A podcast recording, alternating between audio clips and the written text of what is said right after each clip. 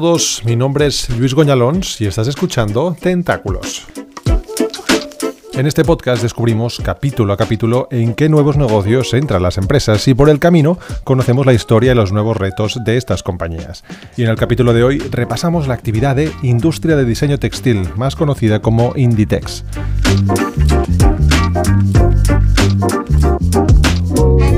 No sería raro que estés escuchando este podcast y lleves puesta alguna de las prendas de este grupo de moda, ya que entre sus marcas se encuentran Zara, Pull&Bear, Massimo Dutti, Bershka Stradivarius, Oysho, Zara Home, Uterqua y Lefties. Creo que no me he dejado ninguna. Hoy las ventas de Inditex avanzan con paso firme. El grupo de moda está planchando con fuerza las arrugas que le dejó el 2020, el año del COVID. Sin duda, el año más complicado de su historia. En ese ejercicio redujo su beneficio casi un 70% respecto al año anterior y llegó a facturar 20.000 millones, un 30% menos que en 2019. Recordemos que en los momentos de máxima intensidad de la pandemia durante los meses de marzo y abril de 2020, casi el 100% de las tiendas del grupo estaban cerradas o sujetas a alguna restricción de apertura o aforo. Aunque hoy Inditex se recupera con fuerza y se acerca a las cifras de negocio de 2019, toda la situación provocada por la pandemia ha obligado al grupo español a tomar medidas drásticas. Por un lado, está optimizando las tiendas. ¿Qué significa esto? Está cerrando los locales más pequeños y menos rentables en el mundo. Este plan, que se empezó a aplicar ya en 2020, prevé cerrar un total de 1.200 tiendas en dos años, de las cuales 300 están en España. Por otro lado, Inditex quiere seguir alimentando su canal de venta online, que sorprendentemente durante la pandemia se disparó y creció un 77% respecto al año 2019. En este sentido, el grupo quiere tiendas más grandes que además de ser más rentables, le permitan almacenar y servir las mercancías que sus clientes compren por Internet. En medio de este ajetreo, Inditex está expandiendo sus tentáculos, está probando nuevos negocios fuera del sector textil. El último es el lanzamiento de la línea de cosmética Zara Beauty, que incluye barras de labios, sombras de ojos y una larga lista de complementos que se escapan considerablemente de su negocio tradicional. Además, destacamos que acaba de lanzar Inditex Renovables, la compañía energética del grupo con la que espera abastecer a todas sus tiendas, oficinas y almacenes. Y destacamos también que ha impulsado su propia plataforma tecnológica en este capítulo veremos para qué la quiere y cuál va a ser su alcance. Para entender bien cómo ha llegado la empresa hasta esta situación, repasamos brevemente su historia.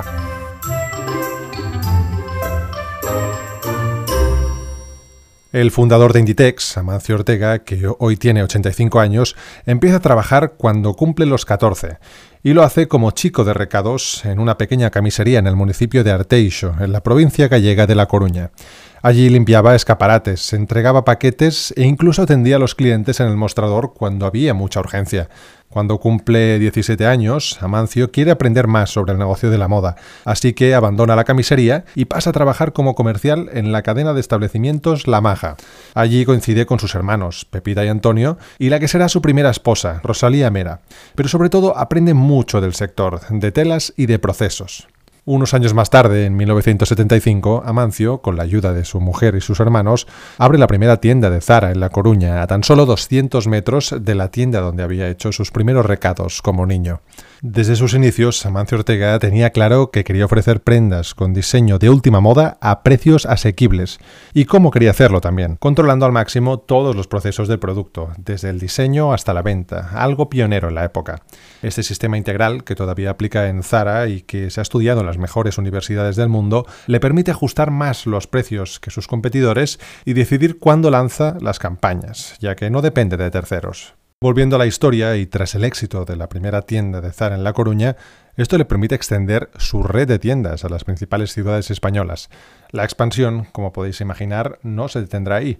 Trece años después de inaugurar Zara, en 1988, abre la primera tienda fuera de España, en Oporto, en Portugal, y rápidamente inicia su actividad en Nueva York, Estados Unidos y en París, en Francia. Durante esos años también inauguran nuevos centros logísticos que son clave para la recepción, almacenamiento y distribución de todas las prendas por el mundo. El más importante de centros de distribución está ubicado en Arteixo, en Galicia. Y de forma paralela a la expansión internacional se inicia la diversificación de los formatos comerciales bajo la cabecera de Inditex. Entre 1991 y el 2001 nace Pull&Bear, adquiere Massimo Dutti, Bershka inicia su andadura, también compra Stradivarius y lanza Oisho Uterque, cada una con su propia personalidad y equipos. En 2003, Inditex sorprende al mercado lanzando Zara Home, una firma de decoración que no viste personas, por así decirlo, viste los hogares. Empiezan vendiendo ropa para decorar el interior de las casas, como toallas, sábanas, alfombras, mantelerías, y hoy ya han diversificado tanto su portfolio que venden hasta bicicletas. De hecho, Zara Home, en muchos flancos, compite directamente con IKEA o Habitat. Volviendo un poco atrás, en 2001, Inditex vive un importante hito. Comienza a cotizar en bolsa. ¿Y por qué lo hace? Pues para acceder a una mayor comunidad de inversores para financiar sus proyectos de crecimiento y también para que el proyecto dependiera un poco menos del fundador, Amancio Ortega, que pasó a obtener el 61% de las acciones. Desde su debut en el IBEX 35, 20 años atrás, el valor del mercado de Inditex se ha multiplicado por 11. Hoy es la compañía más valiosa del mercado de valores español con una capitalización de más de 100.000 millones de euros en fecha de mayo de 2021. Tras su entrada en bolsa, las aperturas en el extranjero crecen de forma espectacular. Inditex, que se sitúa fundamentalmente en las calles comerciales más importantes de cada ciudad, abre su tienda número 2000 en Hong Kong. Con el tiempo, en el 2010, llegan a los 5.000 locales y aunque en 2015 Inditex llegó a superar las 7.000 tiendas, hoy tiene alrededor de 6.800 aproximadamente. Ante este crecimiento casi exponencial, las malas lenguas se preguntan cómo es posible pasar en 40 años de vender cucos y batas a rivalizar con las principales multinacionales del sector. Hay muchos rumores, aunque nadie se ha sentado a escribirlos seriamente. Según el libro Amancio Ortega de Cero a Zara, Inditex difícilmente hubiera salido adelante sin el recurso de la economía sumergida y el trabajo en condiciones precarias que para el grupo hicieron y hacen los talleres externos, las cooperativas y las fábricas dispersas por África, Asia y América. Aunque probablemente este tema hoy ya esté resuelto, esto también ha hecho el milagro Inditex, no lo podemos olvidar, ya que ha supuesto un instrumento de alta productividad a muy bajo coste. Y llegamos al 2011, cuando se vive uno de los acontecimientos más claves para Inditex. El fundador, Amancio Ortega, se jubila como presidente del grupo y da el relevo a Pablo Isla, que había sido CEO de la compañía desde el 2005. Hoy Amancio Ortega, ya retirado de la gestión diaria del negocio, forma parte del Consejo de Administración de Inditex y es el máximo accionista del grupo a través de dos sociedades. Además, es con diferencia la persona más rica de España y a nivel mundial, Ortega ha llegado a liderar la lista Forbes en dos ocasiones. Actualmente ocupa la onceava posición del ranking a nivel global. Por otro lado, Pablo Isla, hoy al timón de la compañía, tiene numerosos retos por delante, como la transformación digital de todo el negocio y la renovación de sus tiendas, entre otras.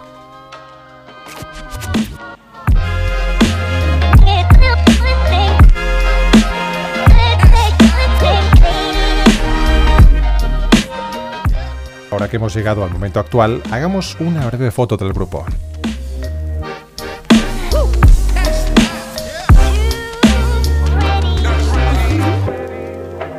Con casi 50 años de historia, contando desde la apertura de la primera tienda de Zara, Inditex mantiene su sede en Arteixo, en España. Aunque Inditex tiene un fuerte arraigo en el territorio español, es una empresa global.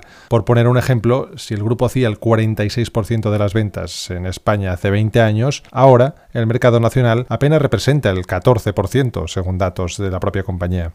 Y si miramos algunos rankings, vemos que en España Inditex es el principal grupo de distribución, junto con la empresa de supermercados Mercadona. Y a nivel internacional, Inditex es el retailer número 33 por cifra de negocio. El ranking, elaborado cada año por Deloitte, está liderado por Walmart y Amazon.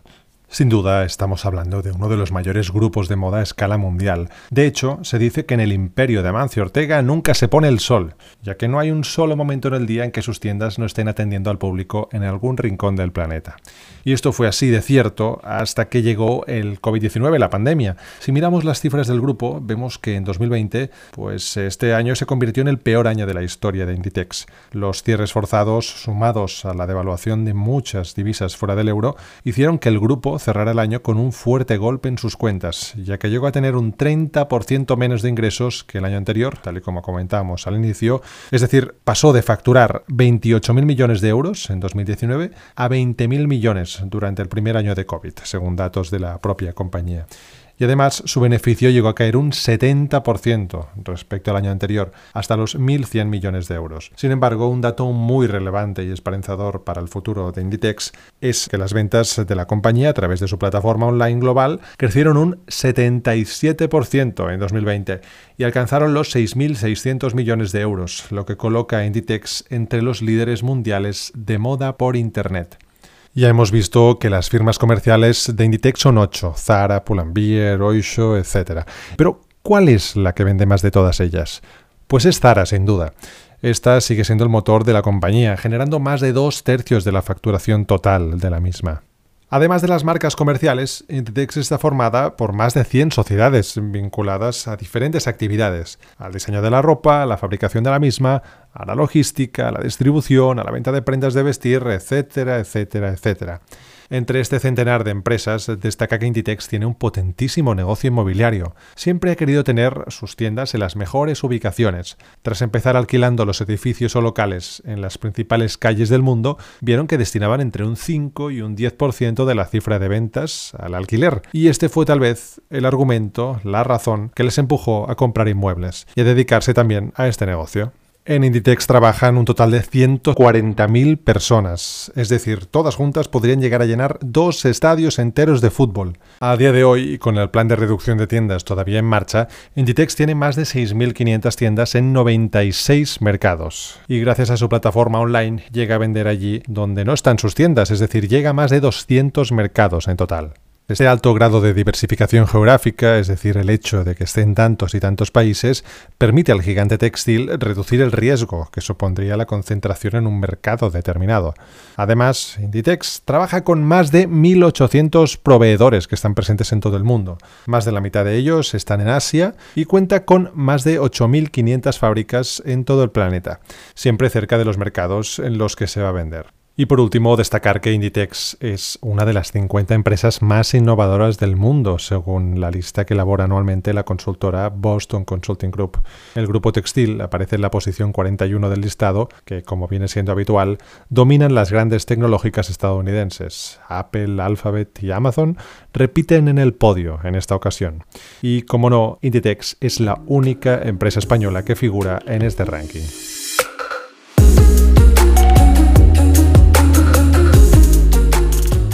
Ahora que ya tenemos una foto un poquito más clara de lo que es y de lo que significa Inditex, pasamos ahora al capítulo de la diversificación. Todos sabemos que históricamente siempre se ha vinculado al negocio de la moda textil, pero en numerosas ocasiones se ha aventurado a probar en negocios que se alejaban de su fuente de ingresos principal. Por ejemplo, durante unos años introdujo servicios de peluquería, de masajes e incluso de rayos suba en sus tiendas, según se relata en el libro Amancio Ortega de Cero a Zara. Pero sea como sea, no acabaron de cuajar, ya que seguramente se alejaban demasiado del centro de su negocio principal. También bajo el paraguas de Inditex se albergaron durante un tiempo empresas concesionarias de coches de alta gama, que se vendieron todas alrededor de los años 2000. Unos años más tarde, en 2003, llegó una de las diversificaciones más valientes del grupo, cuando hizo llegar sus tentáculos hasta el negocio de la moda del hogar, con Zara Home. Esta categoría ha permitido a la compañía lanzar productos que están muy lejos de la moda textil. Algunos ejemplos recientes son los siguientes. Prendas de vestir para perros y para mascotas, sillas plegables, bicicletas y recientemente Zara Home se ha lanzado al mundo de la ferretería con una colección de herramientas básicas que incluye destornilladores, martillos, metros y alicates, todos bajo la firma Zara Home.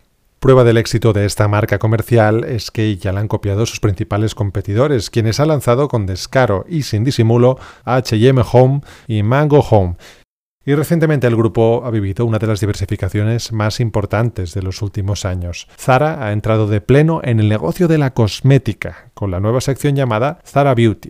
Se trata de espacios específicos dentro de algunas tiendas de Zara y estas secciones se van a incluir, ya incluyen ya de hecho, artículos como barras de labios, sombras de ojos, bálsamos, aceites, polvos solares, etcétera, etcétera, etcétera. La mayoría de estos utensilios básicos son recargables. Este es un hecho interesante ya que los hace un poco más sostenibles. La decisión de haber bautizado a Zara Beauty con este nombre, con el nombre de Zara, para desembarcar en el terreno de la cosmética, puede responder a una doble idea.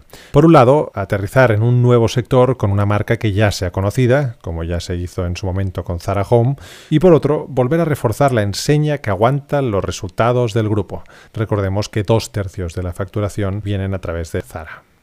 Así pues, esta empresa empieza a competir, aunque sea de forma discreta, en una categoría que movió en 2020 más de 200.000 millones de euros en todo el mundo, según L'Oreal. Este nuevo mercado para Inditex está dominado básicamente por cuatro gigantes: L'Oreal, Unilever, Estée Lauder y Procter Gamble. Todos ellos aglutinan cerca del 40% del mercado. La competencia de Zara no se ha quedado de brazos cruzados y ha reaccionado a este movimiento. En junio de 2021, Zalando y Sephora sellaron una alianza para comercializar cosmética a partir de finales de 2021, que empezarán a venderse en Alemania. Por otro lado, la compañía textil ha creado la filial Inditex Renovables SL, con sede en La Coruña. Se trata de una energética cuyo objetivo social es, según el boletín oficial del registro mercantil, cito textualmente, el objetivo será la producción y comercialización de energía térmica o eléctrica mediante instalaciones que utilicen fuentes de energía renovables. Aunque en un principio servirá para autoabastecerse, no se descarta que en un futuro se comercialice esta energía. Asimismo, la entidad eh, ya prepara la creación de tres aerogeneradores en el puerto de La Coruña, por lo que se han invertido ya 30 millones de euros. Recordemos que hoy el 80% del consumo energético global de Inditex procede ya de energías renovables, de fuentes renovables. En España este porcentaje ya ha alcanzado el 100%. Sea como sea, no es la primera incursión de Inditex en la carrera de la sostenibilidad. En 2020 el grupo ha cumplido con creces los objetivos de emisiones netas que se había autoimpuesto, eso sí, y ha eliminado las bolsas de plástico para sus clientes. En 2023 va a eliminar los plásticos de un solo uso de los productos. Sin embargo, está por ver eh, si el consumidor tendrá suficiente con estas medidas o exigirá a Inditex un cambio de modelo radical. Y si Inditex puede reinventarse, también está por ver. Los críticos del modelo fast fashion critican que este modelo es insostenible, ya que apuestan por productos de corta vida que hay que reponer cada año con el impacto de la producción y de la venta correspondiente. Reciclar está muy bien, eh, pero no hay duda de que el mejor residuo es el que no se genera. Y vamos ya a analizar el último ejemplo de diversificación, que si bien a día de hoy no lo es, sí que podría serlo en el futuro. Inditex es una empresa que tradicionalmente ha vendido productos. Aún así, es verdad que sorprende por haber desarrollado su plataforma tecnológica que se llama Open Inditex Platform y que ha contado con la ayuda del MIT. Esta plataforma le permitirá digitalizar mucho más su negocio, tanto en tienda como en online. Lo han desarrollado ellos mismos y, entre otras cosas, permite pues, hacer las ventas online, consultar el stock de tienda, el análisis de datos, el CRM sea como sea, actualmente ya está operativo en el 90% de sus operaciones y cuando termine este año, el 2021, estará presente en todas ellas. Pues vamos a ver, mientras la mayoría de compañías del sector optan por externalizar este tipo de soluciones, Inditex la ha desarrollado internamente. Por tanto, es obvio que va a ser una herramienta estratégica en los próximos años. Y si realmente se transforma en una herramienta útil, a medio plazo podría llegar a comercializarse como una solución más en el mercado. La empresa no lo ha planteado, pero creo que no es descartable del todo. Sea como sea, hoy Inditex, además de muchas otras cosas, es también una empresa tecnológica, sin duda. Lógicamente, la diversificación de los negocios de Inditex no se detiene aquí. En menor escala, en 2021 han hecho una incursión en pequeños sectores. Por ejemplo, han empezado a comercializar vestidos de novia. Y más recientemente, la empresa de ropa low cost ha presentado en Milán una colección de prendas y accesorios de lujo con la marca neerlandesa de nicho Castle Editions. Tras casi medio siglo de vida, el mayor grupo textil del mundo se enfrenta ahora a nuevos desafíos. La pandemia le ha hecho repensar sus canales, lanzando un plan de cierre de más de mil tiendas y apostando más que nunca por la venta online. Con todos estos cambios y nuevos negocios que ya han llegado y que están por venir, ¿Inditex podrá seguir diciendo que Mango, HM o Gap son sus competidores? ¿O debería empezar a mirar a Zalando, Amazon o Alibaba? Es muy descabellado pensar que en unos años contrataremos la luz a través de Inditex renovables. Obviamente no nos queda otra que responder a todas estas preguntas a la gallega. Así que el tiempo dirá. Hasta pronto amigos.